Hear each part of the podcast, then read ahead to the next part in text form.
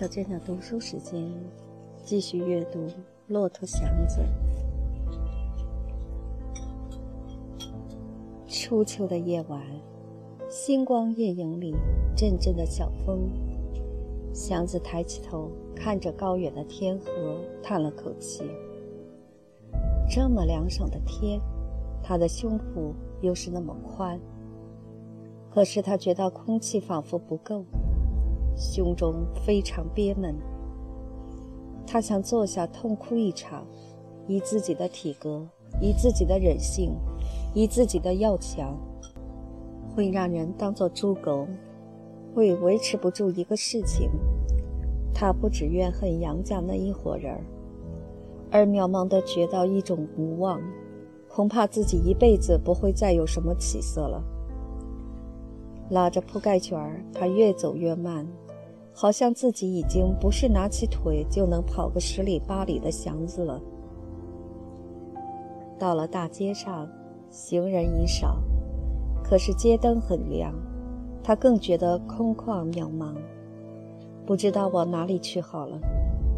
上哪儿？自然是回仁和厂，心中又有些难过。做买卖的，卖力气的，不怕没有生意。倒怕有了照顾主儿，而没做成买卖，像饭铺理发馆进来客人看了一眼，又走出去那样。祥子明知道上工辞工是常有的事儿，此处不留爷，自有留爷处。可是他是低声下气的维持事情，舍着脸，为是买上车，而结果。还是三天半的事儿，跟那些串惯宅门的老油子一个样。他觉着伤心，他几乎觉得没脸再进仁和厂，而给大家当笑话说：“瞧瞧，骆驼祥子感情也是三天半就吹呀！”哼，不上仁和厂又上哪里去呢？为免得再为这个事儿思索，他一直走向西安门大街去。仁和厂的前脸是三间铺面房，当中的一间作为柜房，只许车夫们进来交账或交涉事情，并不准随便来回打穿堂。因为东间与西间是刘家妇女的卧室，西间的旁边有一个车门，两扇绿漆大门，上面弯着一根粗铁条，悬着一盏极亮的、没有罩子的电灯。灯下横悬着铁片途经的四个字儿：“人和车厂。”车夫们出车、收车和随时来往都走这个门儿。门上的漆深绿，配着上面的金字儿，都被那只白亮亮的电灯照得发光。出来进去的又都是漂亮的车，黑漆的、黄漆的，都一样的油汪汪发光。配着雪白的垫套，连车夫们都感到一些骄傲，仿佛都自居为车夫中的贵族。由大门进去，拐过前脸的西间，才是个四四方方的大院子，中间有棵老槐，东西房全是长脸的，是存车的所在。南房和南房后面小院里的几间小屋，全是车夫的宿舍。大概有十一点多了，祥子看见了仁和厂那盏极明而怪孤单的灯。柜房和东间儿没有灯光，西间儿可是还亮着。他知道虎姑娘还没睡，他想轻手蹑脚地进去，别叫虎姑娘看见。正因为他平日很看得起她。所以，不愿头一个就被他看见他的失败。他刚把车拉到他的窗下，虎妞由车门里出来了。哟，祥子，怎？他刚要往下问，一看祥子垂头丧气的样子，车上拉着铺盖卷儿，把话咽了回去。怕什么？有什么？祥子心里的惭愧与气闷凝成一团，顿时立住了脚，呆在了那里，说不出话来。他傻看着虎姑娘，她今天也一样，不知是电灯照的，还是擦了粉，脸上比平日白了许多。脸上白了些，就掩去好多她的凶气。嘴唇上的确是抹着点胭脂，使虎妞也带出些媚气。祥子看到这里，觉得非常的奇怪，心中更加慌乱，因为平日没拿她当过女人看待，骤然看到这红唇，心中忽然感到有点不好意思。他上身穿着件浅绿的绸子小夹袄。下面一条青扬州肥腿的单裤，绿袄在电灯下闪出些柔软而微带凄惨的丝光。因为短小，还露出一点点白裤腰来，使绿色更加明显素净。下面的肥黑裤被小风吹得微动，像一些什么阴森的气儿。想要摆脱开那贼亮的灯光，而与黑夜连成一气。祥子不敢再看了，茫然地低下头去，心中还存着个小小的带光的绿袄。虎姑娘一想，她晓得不这样打扮，以刘家的财力说，她蛮可以天天穿着绸缎。可是终日与车夫们打交道。他总是不衣不裤，即使有些花色，在布上也就不惹眼。祥子好似看见一个非常新意的东西，既熟识又新意，所以心中有点发乱。心中原本苦恼，又在极强的灯光下遇见这新意的活东西，他没有了主意。自己既不肯动。他倒希望虎姑娘快快进屋去，或是命令她干点什么，简直受不了这样的折磨，一种什么也不像而非常难过的折磨。嗨，他往前凑了一步，声音不高地说：“别愣着，去，把车放下，赶紧回来，有话跟你说，屋里见。”平日帮他办惯了事儿，他只好服从。但是今天他和往日不同，他很想要思索一下，愣在那里去想，又怪讲的慌。他没主意，把车拉了进去，看看南屋没有灯光，大概是都睡了，或者还有没收车的，把车放好。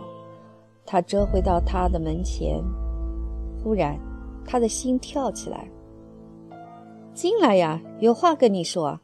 他探出头来，半笑半恼地说：“他慢慢走了进去，桌上有几个还不甚熟的白梨，皮儿还发青，一把酒壶，三个白瓷酒盅，一个头号大盘子，摆着半只酱鸡和些熏干酱肚之类的吃食。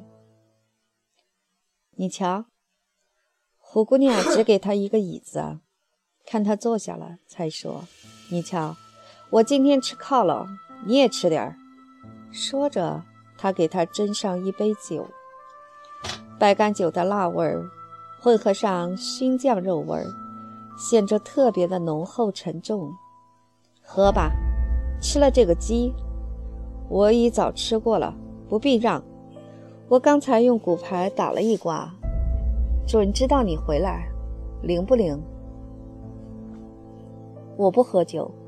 祥子看着酒盅出神儿，不喝就滚出去！好心好意不领情是怎着？你个傻骆驼，辣不死你！连我还能喝四两呢。不信你看看。他把酒盅端起来，灌了多半盅，一闭眼，哈了一声，举着盅。你喝，要不我揪耳朵灌你。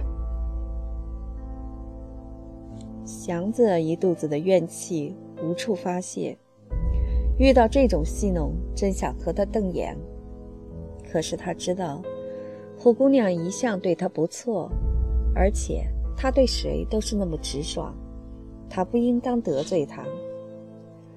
既然不肯得罪她，再一想，就爽性和她诉诉委屈吧。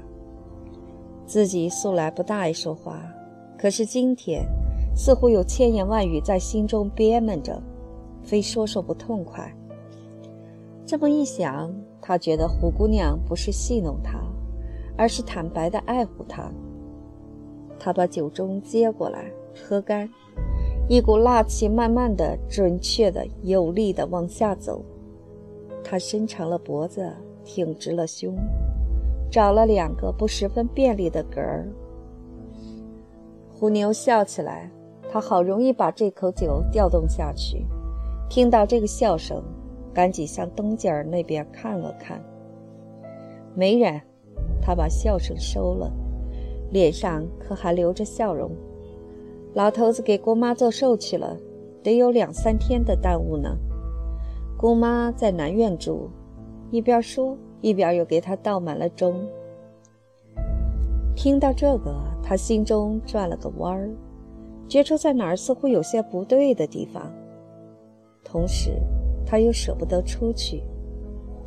他的脸是离他那么近，他的衣裳是那么干净光滑，他的唇是那么红，都使他觉到一种新的刺激。他还是那么老丑，可是比往常添加了一些活力，好似他忽然变成另一个人。还是他，但多了一些什么。他不敢对这点新的什么去详细的思索，一时又不敢随便的接受，可也不忍的拒绝。他的脸红起来，好像为是壮壮自己的胆气。他又喝了口酒，刚才他想对他诉诉委屈，此刻又忘了。红着脸，他不由得多看了他几眼。越看他心中越乱，他越来越显出他所不明白的那点什么，越来越有一点什么热辣辣的力量传递过来。渐渐的，他变成一个抽象的什么东西。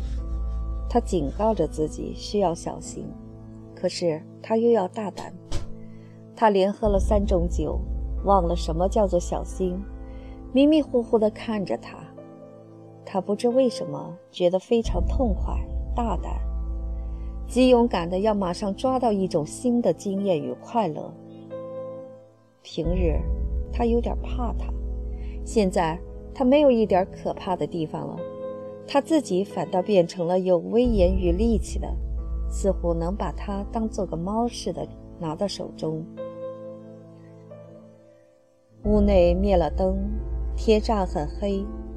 不时有一两个星刺入了银河，或滑进黑暗中，带着发红或发白的光尾，轻飘的或硬挺的，直坠或横扫着，有时也点动着、颤抖着，给天上一些光热的动荡，给黑暗一丝闪烁的爆裂。有时一两个星，有时好几个星。同时飞落，使静寂的秋空微颤，使万星一时的迷乱起来。有时，一个单独的巨星横刺入天角，光尾极长，放射着星花，红、渐黄，在最后的挺进，忽然狂跃似的把天角照白了一条。好似刺开万重的黑暗，透进并逗留一些乳白的光。余光散尽，黑暗似晃动了几下，又包合起来。静静懒懒的群星又复了原位，在秋风上微笑。地上飞着些寻求情侣的蚯蚓，也做着新样的游戏。第二天，祥子起得很早。拉起车就出去了，头与喉中都有点发痛，这是因为第一次喝酒，他倒没去注意。坐在一个小胡同口上，清晨的小风吹着他的头，他知道这点头疼不久就会过去，可是他心中另有一些事儿，使他憋闷得慌，而且一时没有方法去开脱。昨天夜里的事叫他疑惑、羞愧、难过，并且觉着有点危险。他不明白虎姑娘是怎么回事儿。她一早不是处女，祥子在几点钟前才知道。他一向很敬重她，而且没有听说过她有什么不规矩的地方。虽然他对大家很随便爽快。可是大家没在背地里讲论过他，即使车夫中有说他坏话的，也是说他厉害，没有别的。那么，为什么有昨夜那一场呢？这个既显着糊涂，祥子也怀疑了昨晚的事儿。他知道他没在车场里，怎能是一心一意的等着他？假若是随便哪个都可以的话。祥子把头低下去。他来自乡间，虽然一向没有想到娶亲的事儿，可是心中并非没有个算计。假若他有了自己的车，生活舒服了一些，而且愿意娶亲的话，他必定到乡下娶个年轻力壮、吃得苦、能洗能做的姑娘。像他那个岁数的小伙子们，即使有人管着，哪个不偷偷的跑白房子？祥子始终不肯随和。一来他自居为要强的人，不能把钱花在娘们身上；二来他亲眼得见那些花冤枉钱的傻子们，有的才十八九岁，在厕所里头顶着墙还撒不出尿来。最后，他必须规规矩矩，才能对得起将来的老婆。因为一旦要娶，就必娶个一清二白的姑娘，所以自己也得像那么回事儿。可是现在，现在想起虎妞，设若当个朋友看，她确实不错；当个娘们儿看，她丑老、厉害、不要脸。就是想起抢去他的车，而且几乎要了他的命的那些大兵，也没有像想起他这么可恨可厌。他把他由乡间带来的那点清凉劲儿毁尽了，他现在成了个偷娘们的人。再说，这个事要是吵嚷开，被刘四知道了呢？刘四晓得不晓得他女儿是个破货呢？假若不知道，祥子岂不独自背上黑锅？假若早就知道而不愿意管束女儿，那么他们父女是什么东西呢？他和这样人掺和着，他自己又是什么东西呢？就是他们父女都愿意，他也不能要他。不管刘老头子是有六十辆车，还是六百辆、六千辆。他得马上离开仁和场，跟他们一刀两断。祥子有祥子的本事，凭着自己的本事买上车，娶上老婆，这才正大光明。想到这里，他抬起头来，觉得自己是个好汉子，没有可怕的，没有可虑的，只要自己好好的干，就必定成功。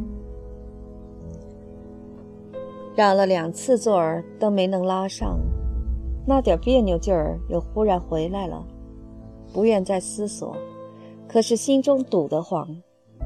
这回事儿似乎与其他的事儿全不同，即使有了解决的办法，也不宜随便的忘掉。不但身上好像沾上了点什么，心中也仿佛多了一个黑点儿，永远不能再洗去。不管怎样的愤恨，怎样的讨厌他，他似乎老抓住了他的心，越不愿再想，他越忽然地从他心中跳出来。一个赤裸裸的他，把一切丑陋与美好一下子整个的都交给了他。像买了一堆破烂那样，碎铜烂铁之中也有一耳发光的有色的小物件儿，使人不忍的拒绝。他没和任何人这样亲密过，虽然是突兀其来，虽然是个骗诱，到底这样的关系不能随便的忘记。就是想把它放在一旁，它自自然然会在心中盘绕，像生了根似的。这对他不仅是个经验，而也是一种什么形容不出来的扰乱，使他不知如何是好。